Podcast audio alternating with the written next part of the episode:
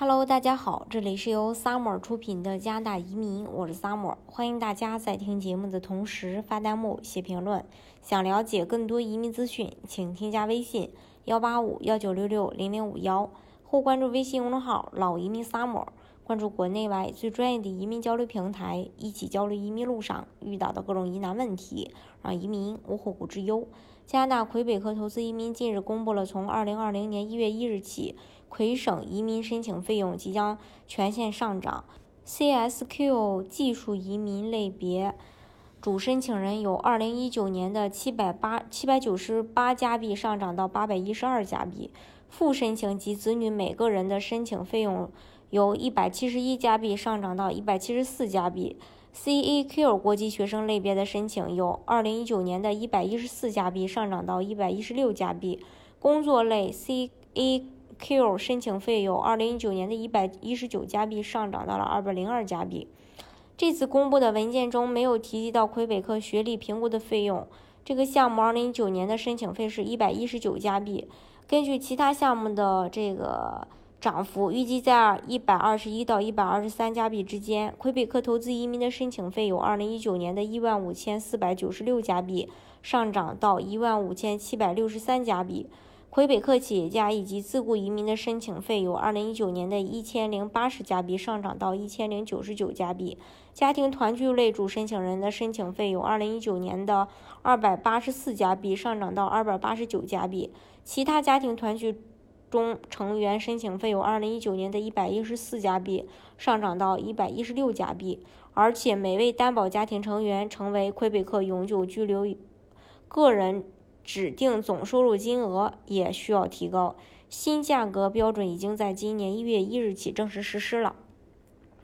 移民要趁早，一直一直呢是移民圈都在喊的一个口号。那面对门槛不断提高的移民政策，抓住当下的机会和移民政策的利好，才能够去节省你的移民成本，避免将来可能的这个遗憾。二零一九年的八月三十一日，一直受国内申请人比较喜爱的魁北克投资移民暂停接收申请，到二零二零年七月一日左右再重新开放。魁北克呢是加拿大老牌的移民省，呃呃老牌的一个移民省份。从一九八六年开始推出魁北克投资移民项目，到如今已成功运行三十余年。这个项目凭借其无风险且一步到位拿永居的绝对优势，为魁省引进了无数来自世界各地的优秀人才和投资人，也是中国投资人最喜欢的加拿大移民项目。魁北克移民厅长在发出的公告中称，考虑到移民投资类别已经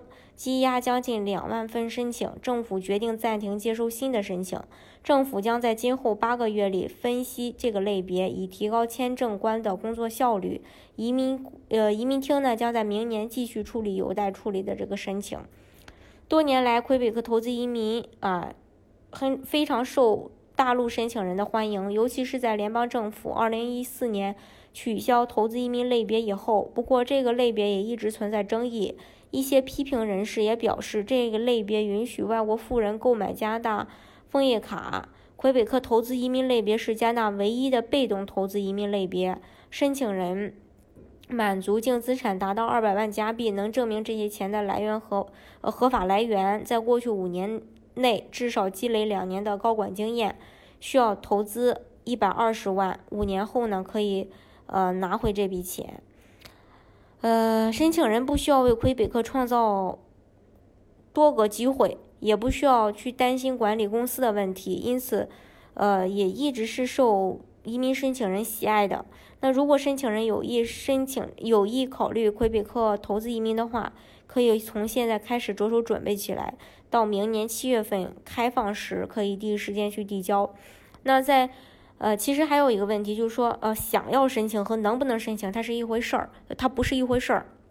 所以说，呃，申请人要考虑的是你能不能申请，再考虑要不要申请。因为魁北克投资移民的话，说实话，对这个资产也好，对这个你的资产来源解释也好，都是非常严格的。所以说，呃，大家，嗯，在考虑这个项目之前，一定要先做一个评估，去考量一下它的整个的成功率。那如果说条件不符合的话，那就如果你还选择去做的话，其实就等于浪费时间。好，今天的节目呢就给大家分享到这里。如果大家想具体的了解加拿大的移民政策的话，欢迎大家添加我的微信幺八五幺九六六零零五幺，或关注微信公众号“老移民 summer”，关注国内外最专业的移民交流平台，一起交流移民路上遇到的各种疑难问题，让移民无后顾之忧。